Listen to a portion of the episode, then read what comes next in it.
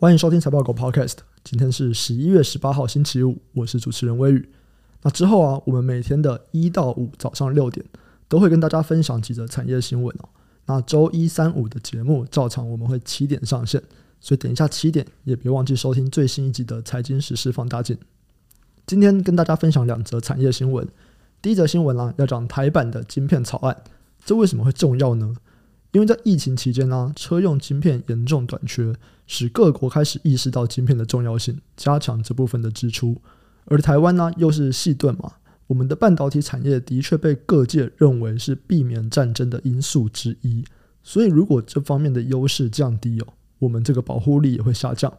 那各国现在都有相关针对晶片的法规补助。美国在八月通过了二零二二晶片和科技法案。那二零二六十一月以前呢、会对晶片行业补贴五百二十七亿美金，对半导体建厂和设备有二十五趴的投资减免。另外还有包括针对中国晶片产业的排他政策。欧盟在二月也公布了晶片法案，它会提供四百三十亿欧元，相当于四百八十亿美元。日本三月也提供了半导体补助法案，那总额总共是六千亿日元哦，这相当是五十二亿的美金，提供建厂和设备补助。还有五十趴的投资金额补助。韩国也在二零二一年宣布了 K 半导体战略，十年总共要提供五百一十兆韩元。那大企业最高享有四十趴的研发投抵，还有十趴的设备投抵。那今天台湾呢？行政院在昨天通过了产业创新条例的修正草案，未来半导体、五 G 还有电动车等技术创新，有国际供应链关键地位的公司。研发费用的二十五趴，还有购置先进制程的全新设备支出五趴，都可以抵减当年的营所税。那两者的上限呢，为当年营所税的五十趴。那这草案也会送立法院审议哦。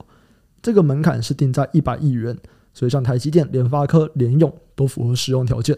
那如果门槛降低到七十亿元，联电、日月光、南亚科、群联、瑞昱也都可以进到安全的名单。那如果再降低门槛到五十亿元，那使用的业者就会更多。那这部分呢，经济部会跟立法院协调，预期会在二零二三年的一月一号开始实行，到二零二九年的十二月三十一号。相关的概念股包含了半导体设备、晶圆代工，还有 IC 设计。